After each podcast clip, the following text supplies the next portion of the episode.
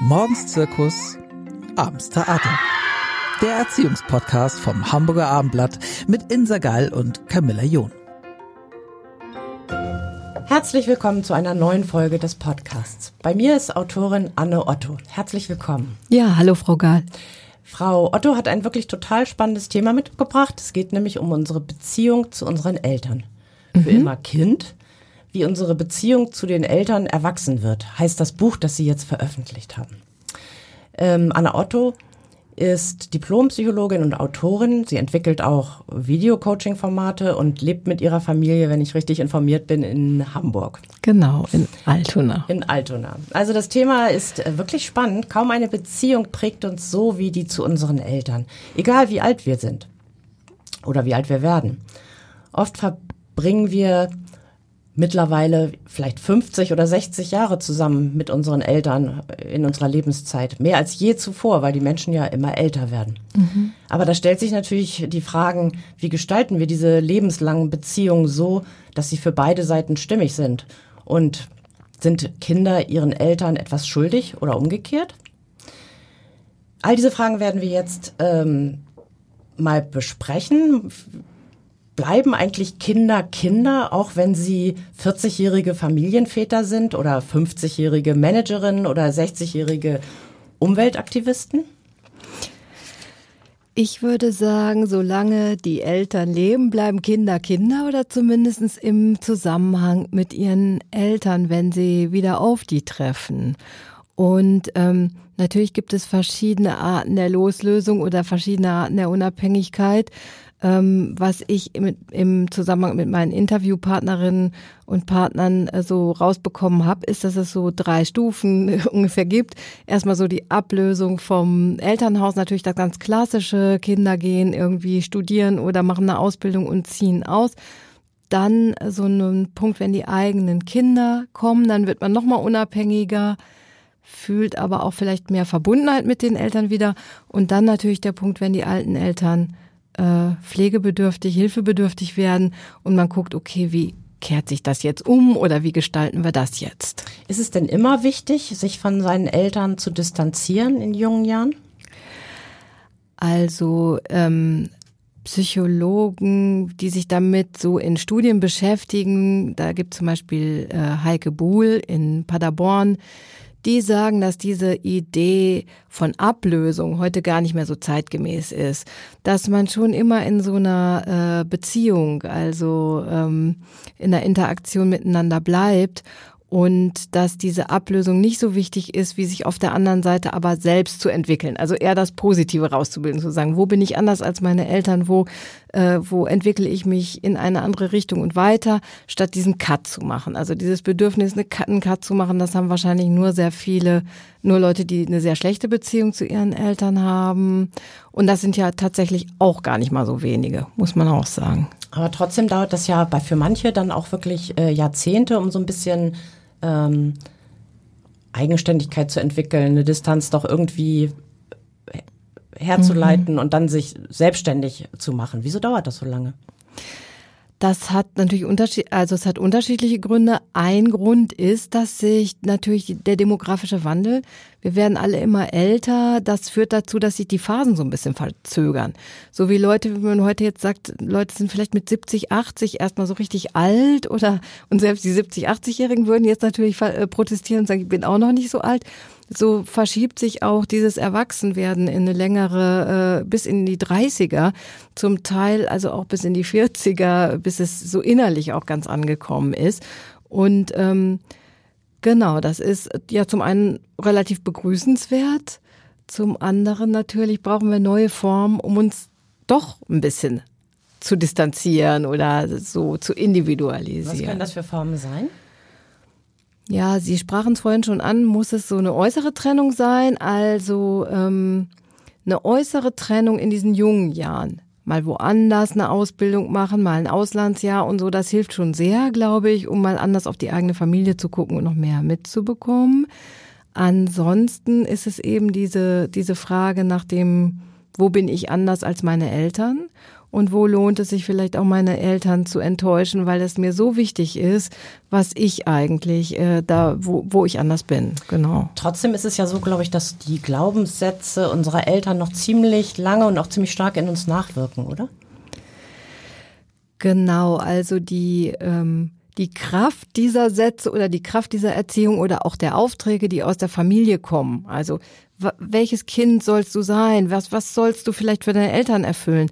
Das ist jedenfalls stärker vom Anspruch, als man sich das so klar macht. Also da sind sowohl Familientherapeutinnen als auch Forscher, die dazu was machen, ähm, dass, dass man immer wieder sieht, dieser Einfluss ist extrem stark oder das, das merkt ja auch jeder, der sich äh, mit, seinen, mit seinen Eltern wieder zusammenkommt und dann fallen diese typischen Triggersätze, äh, wo man wieder merkt, oh Gott, jetzt bin ich 50 und es nervt mich immer noch, wenn mir jemand sagt irgendwie, also kommst du jetzt erst oder und so. Ich fühle mich wieder wie ein Kind. Genau. Mhm. genau. Äh, das ist ja ein Reifeprozess, haben Sie geschrieben, den Eltern und Kinder durchmachen müssen, oder? Inwie inwiefern? Also das der Prozess, also Reifeprozess insofern, als ähm, dieses Erwachsenwerden ja beinhaltet, dass man sich auch lossagt von einer bestimmten Versorgung. Also, dass man sich von seinen Eltern nicht mehr versorgen lässt, dass man sich von denen nicht mehr unbedingt, von denen auch keine kindlichen, nicht mehr so viele kindliche Wünsche hat an die. Äh, und das ist natürlich ein Reifeprozess zu sagen, ich stehe selbst, ich weiß selbst, was ich äh, mache, ich kann auch auf eigenen Füßen stehen. Und natürlich auf der anderen Seite bei den Eltern auch. Das weiß ja jeder, der auch Eltern ist. Ich meine, mein Sohn ist äh, 16. Die Frage, wie lasse ich den los oder wo höre ich auf, den zu bevormunden, das ist ja wiederum ein Reifeprozess zu sagen, ja, tschüss, da gehst du jetzt äh, auch wieder weg. Und ich muss mal gucken, wie ich damit klarkomme. Das ist ja so ein bisschen auch eine Doppelbotschaft, glaube ich. Also einerseits möchten Eltern ihren Kindern sagen, wachse und werde stark und werde deine eigene Persönlichkeit. Und dann gibt's noch so eine andere, manchmal versteckte Botschaft, äh, bleib Kind oder werd jedenfalls nicht erwachsen und bleib bei mir, oder? Ja, genau. Also bei den in der Psychologie spricht man ja oft von Doppelbotschaften in der Erziehung oder auch in, in Beziehungen generell. Und das ist eben die ganz, ganz klassische Botschaft. So steh, äh, steh auf eigenen Beinen, aber mach's bitte so, wie ich es denke. Und das äh, ist vielleicht auch eine menschliche Doppelbindung so. Aber damit umzugehen und das eben nicht zu sehr zu verzerren, das, darum geht's, glaube ich. Ist man dann irgendwann mal auf Augenhöhe mit seinen Eltern? Ja, also ich denke schon, dass äh, also Heike M. Bohl, diese äh, Entwicklungspsychologin aus Paderborn, die hat ja mal äh, rausgefunden in so Befragungsstudien, so bis 45. Also das ist so das optimale Alter, wo sich Eltern und Kinder auf Augenhöhe komplett fühlen. Also jetzt im idealtypischen. Weil dann sind die Kinder erwachsen, die Eltern sind noch fit. Oftmals. Ne? Das sind ja jetzt alles so ein bisschen schablonenartige Ideen, aber, aber so. Und äh, genau, deswegen glaube ich, dass dieser und, und klar, im, im weiteren Alter, wenn die Eltern älter werden, kann man ja versuchen, diese Augenhöhe auch weiter zu halten. Möglichst lange, würde ich jetzt mal sagen. Jetzt wird spannend. Sie schreiben in Ihrem Buch, für die alternde Familie gibt es psychologisch gesehen einen Generalschlüssel. Da wüssten wir natürlich gerne, worin besteht der? Ein Generalschlüssel, den habe ich da angepriesen. Jetzt muss ich mal gucken. ähm, ja, kommt darauf an, in Bezug auf welches Thema. Meinen Sie, diese Filiale reife wird? Oder? Ja. Also ähm, die Idee, dass man sich von seinen Eltern, wie ich schon gerade gesagt habe, so weit abgelöst hat, dass man eigenständige Entscheidungen da, äh, trifft, dass man sich nicht mehr von Schuldgefühlen plagen lässt und dass man auch in der Lage ist, den Eltern, wenn sie älter werden und vielleicht auch Hilfe oder Pflege brauchen, ein ganz klein bisschen äh, Anleitung zu geben. Das sind zum Beispiel so, so Fähigkeiten, die man ähm, ja auch richtig trainieren kann und wo es auch Trainings zu gibt und Kurse, äh, zum Beispiel echt dann im Umgang mit älteren Eltern, die dement werden oder so. Wie kann ich meine eigene Reife noch mehr stabilisieren, um besser mit äh, den alten Eltern klarzukommen? Und ich glaube, was ich da mit Generalschlüssel gemeint habe, ist so ein bisschen, die sich psychologisch so aufzustellen, hilft dann, die praktischen Probleme zu lösen. Aber noch mal ein bisschen im Alter zurückgehen. Also wenn wir ähm, uns etwas abgelöst haben oder eigenständiger geworden sind, dann haben wir ja oft auch trotzdem noch mit unseren Eltern zu tun und viele ja auch gern noch mit ihren Eltern zu tun. Und je länger die fit sind heutzutage, desto mehr Freude bringt das auch. Aber wie nah ist denn zu nah?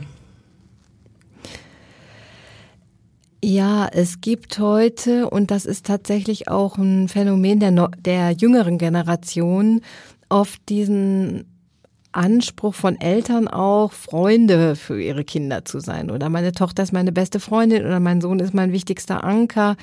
Solche Sätze sind ein bisschen alarmierend, äh, wenn das führt so ein bisschen dazu, dass es zu nah ist oder dass äh, es mit großer Wahrscheinlichkeit auch mit großen Ansprüchen und großen Verpflichtungen ähm, verbunden ist. Und äh, da gibt es auch eine Psychologin, die forscht, äh, oder nicht, die forscht, die, die äh, ist mit Familien, also hat nur mit Töchtern und Söhnen zu tun, die ihre, die den Kontakt zu, ich sag's nochmal, ja. Dass die äh, Psychotherapeutin Claudia Hamann die hat ähm, nur mit Söhnen und Töchtern zu tun, die den Kontakt zu den Eltern abgebrochen haben. Und ein großer Grund dafür ist heute, es war mir zu eng. Es war mir zu nah und ich wurde von meinen Eltern vereinnahmt im Sinne von, ähm, ich soll denen irgendwie dienen oder ich soll irgendwie so sein, wie es denen gefällt. Und das führt offenbar heute zu ganz großen Brüchen. Dem entgegen sind erwachsene Kinder, ähm, die sich sehr gut abgrenzen können, oft zufriedener Sachen, sagen Entwicklungspsychologen, so habe ich das verstanden.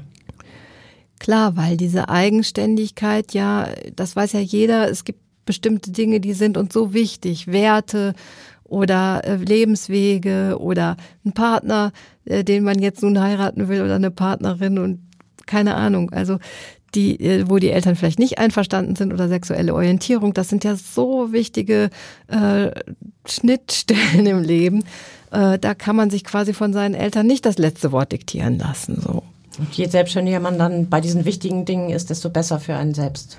Genau, also je weniger man äh, abhängig ist davon vom Urteil der Eltern oder das eben ja die auch mal sauer sind oder sonst was. Das heißt ja auch, äh, bedeutet ja auch so ein Abschied von Rollen, oder? Das ist ganz schön schwer. Genau, dieser Abschied von Rollen, diese Rolle ein Kind zu sein, der das sah, also dem man das immer wieder fragen kann, was, wo soll ich hin? Was ist mein Weg oder sowas? Also vielen hilft das ja auch erstmal eine Weile und das ist auch okay.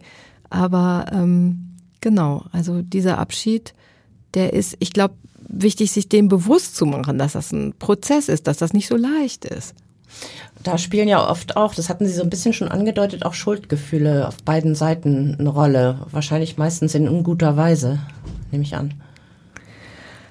Genau, also die Schuldgefühle sind oft die Spur äh, dahin, wo es vielleicht so ein bisschen problematisch in der eigenen Familie. Also ich möchte jetzt gar nicht so problematisieren, weil wichtiger ist ja irgendwie auch Lösungen zu finden. Aber wenn man erstmal so eine Bestandsaufnahme macht, dann ist es ja äh, ganz gut zu sehen, guck mal, da fühle ich mich immer wieder verpflichtet. So, ich muss sonntags dahin gehen.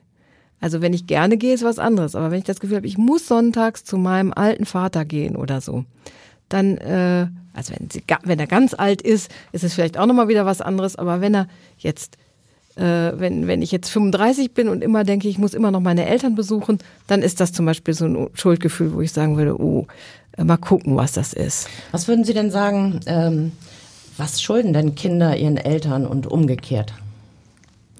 Ja, das ist eine riesengroße Frage. Die äh, Philosophin Barbara Bleisch aus der Schweiz, die hat dazu ein ganzes Buch geschrieben und so ein bisschen hergeleitet, dass Eltern, dass Kinder ihren Eltern eigentlich nichts schulden, ist ihre These. Und ich finde, das ist zwar ein bisschen, klingt ein bisschen radikal, aber das so durchzudenken einmal auch für die, für die Leute, die sich mit ihren Eltern eben nicht verstehen, finde ich erstmal sehr, sehr befreiend. Und sie macht eine ganz gute Unterscheidung, dass sie sagt, so was können wir unseren Eltern zurückgeben, dass sie so sagt, das Spezifische, also spezifische Güter sozusagen, das, was wir ähm, mit denen auch erlebt haben, die eigene Geschichte, die Familientraditionen hochhalten, die Familienwerte, Feste zusammen feiern, äh, sich emotional auszutauschen, dass das sowas ist, was man auch alten Eltern immer wieder gut geben kann, auch wenn man sich vielleicht nicht so gut versteht, probiert, wie können wir das machen Und ähm, während diese ganze Diskussion, die Riesendiskussion um dieses Universelle, wer pflegt eine demente Mutter? Äh, wer sorgt dafür, dass alles immer im Haus tiptop ist, so wenn die Eltern alt werden? Das sind zum Beispiel Fragen, wo jetzt Frau Bleisch zum Beispiel sagt, versucht euch ein bisschen davon loszulösen, sucht andere Leute, äh, lasst euch helfen. Und umgekehrt, also was schulden Eltern, auch wenn die Kinder erwachsen sind, was schulden die dann ihren Kindern? Ja, das ist auch eine gute Frage, weil natürlich fragt man auch seine Eltern. Heute ist es häufig so, fragt um Geld, um Hilfe bei den Enkeln und so weiter. Und ich würde schon sagen, man kann das alles diskutieren. Und es ist aber trotzdem so, dass die Eltern es im Prinzip auch nicht schulden. Wenn die Eltern das Gefühl haben, sie wollen lieber reisen oder sie sind jetzt, sie haben lang genug Kinder erzogen, finde ich, muss man das auch verstehen. Also das muss man nicht widerspruchslos äh, stehen lassen, aber ich finde auch dort gibt es keine eingemeißelten Verpflichtungen. Aber es ist zum, also wenn wir jetzt so drüber reden, merke ich auch, es wird, Frau Bleisch leitet das schön philosophisch her, aber es bleibt sicherlich auch ein bisschen was Subjektives da dran. Gibt ja mehrere Phasen, hatten Sie eingangs gesagt. Ähm, also die Phase der ersten Ablösung äh, und dann als zweites, und das kann ich auch aus eigener Erfahrung zu sagen, wenn man dann selbst äh, Kinder hat und also Mutter wird in meinem Fall, ähm, dann löst einen das nochmal, macht einen das endgültig erwachsen und man kommt endgültig in dieser Erwachsenenrolle an. Auf der anderen Seite fühlt man sich dann auch nochmal näher, so war es jedenfalls bei mir, seinen eigenen Eltern. Ähm, wie funktioniert das und wie kann das gut gelingen? Ja, ich glaube, ähm, die Idee, jetzt mal seine eigene Familie zu haben oder de, das, die Erfahrung, eine eigene Familie zu haben, das äh, hilft natürlich dabei, sich selbst auch erwachsen zu fühlen. Man ist ja plötzlich in einer ganz anderen Verantwortung.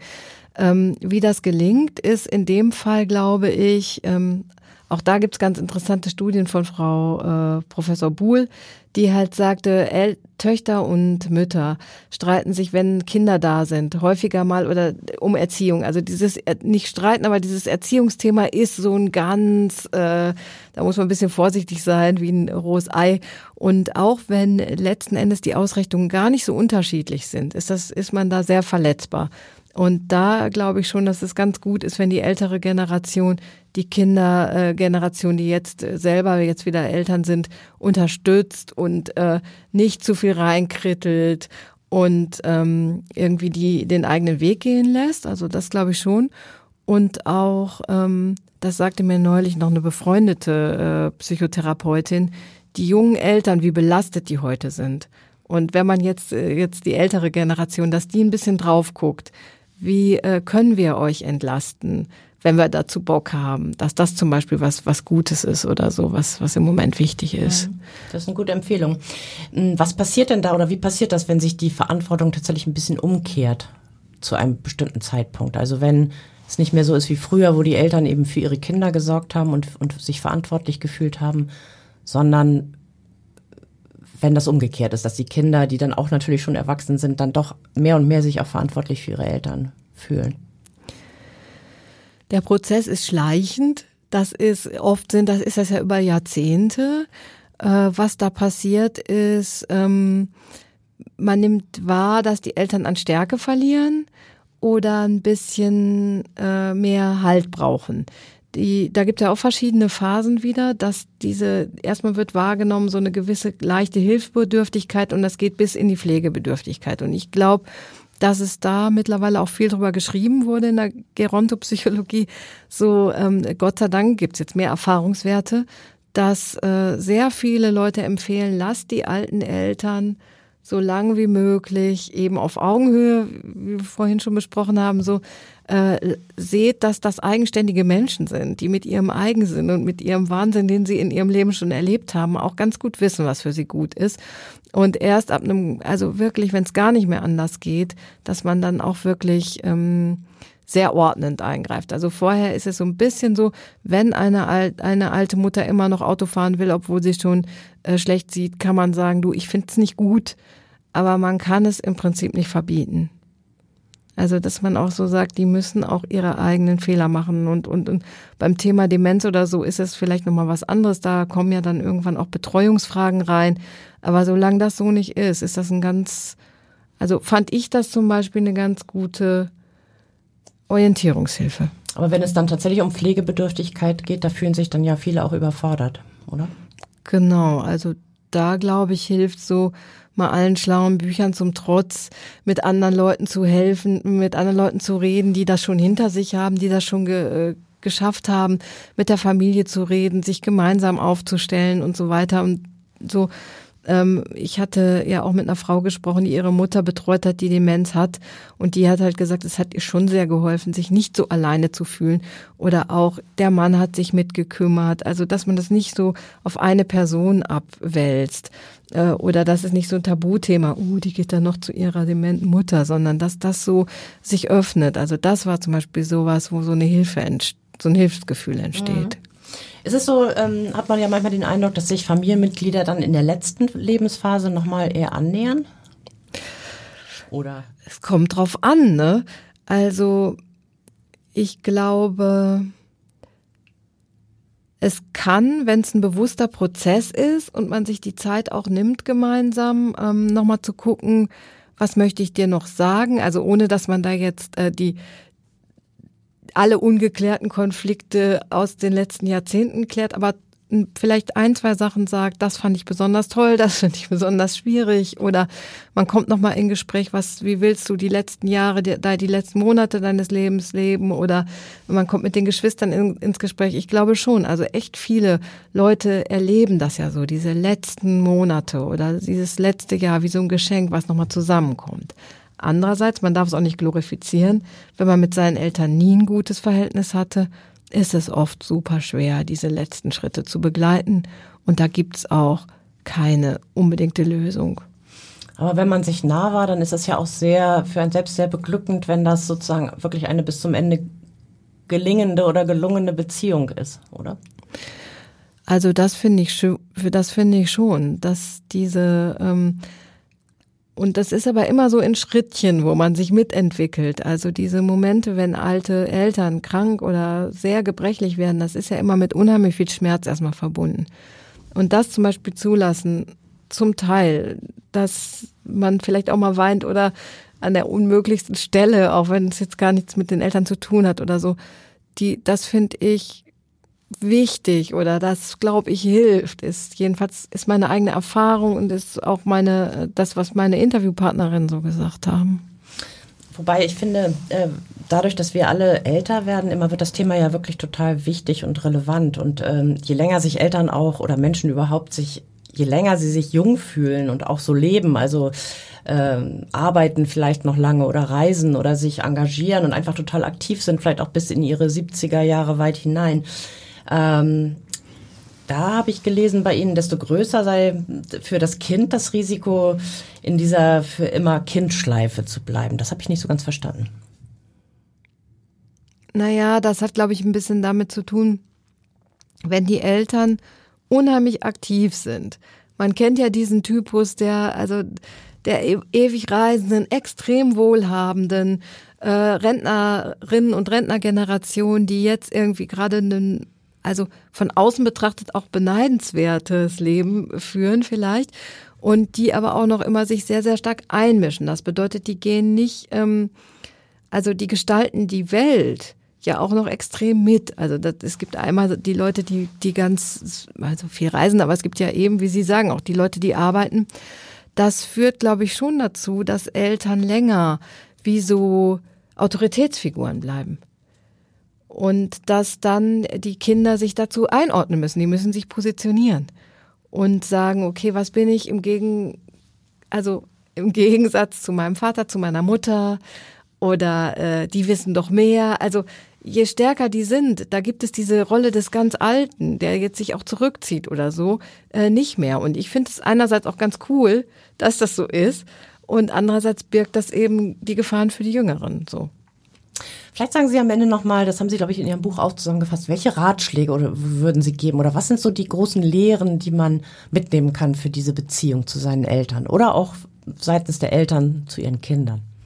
Also ich finde es wichtig, diese Rollen, haben Sie ja vorhin schon angesprochen, das Thema Rollen, dass man die eigenen Eltern also ein bisschen aus der Elternrolle entlässt, dass man sich die mal anguckt als die Person, die sie sind, also die sie vielleicht auch früher waren, in der Kindheit, in der Jugend, welche Rollen sie noch eingenommen haben, wo es ihnen vielleicht gut, wo es ihnen schlecht ging, wie sie geworden sind, was sie, was sie sind. Und dass man sagt, okay, du bist nicht nur meine Mutter, die da und da irgendwie toll war und da und da blöd, sondern du hast unheimlich viele Facetten. Und das zu sehen, so die ganze Person, das hilft, glaube ich, Kindern, also auch bei sowas, bei einem großes Wort wie verzeihen oder irgendwie zu verstehen, aber auch umgekehrt den Eltern hilft das auch zu sagen, du bist nicht nur mein Kind, du bist eine erwachsene Frau, du bist ein erwachsener Mann, du hast total andere Facetten, durch dich habe ich gelernt, oh, Dinge anders zu sehen oder so. Dieses umfassendere Bild, das finde ich super. Sehr schön. Und das ist ja meistens auch eine sehr wirklich bereichernde Beziehung, finde ich. Genau, das finde ich auch. Vielen Dank, Anne Otto. Ja, vielen Dank, Frau Gahl. Weitere Podcasts vom Hamburger Abendblatt finden Sie auf abendblatt.de slash podcast.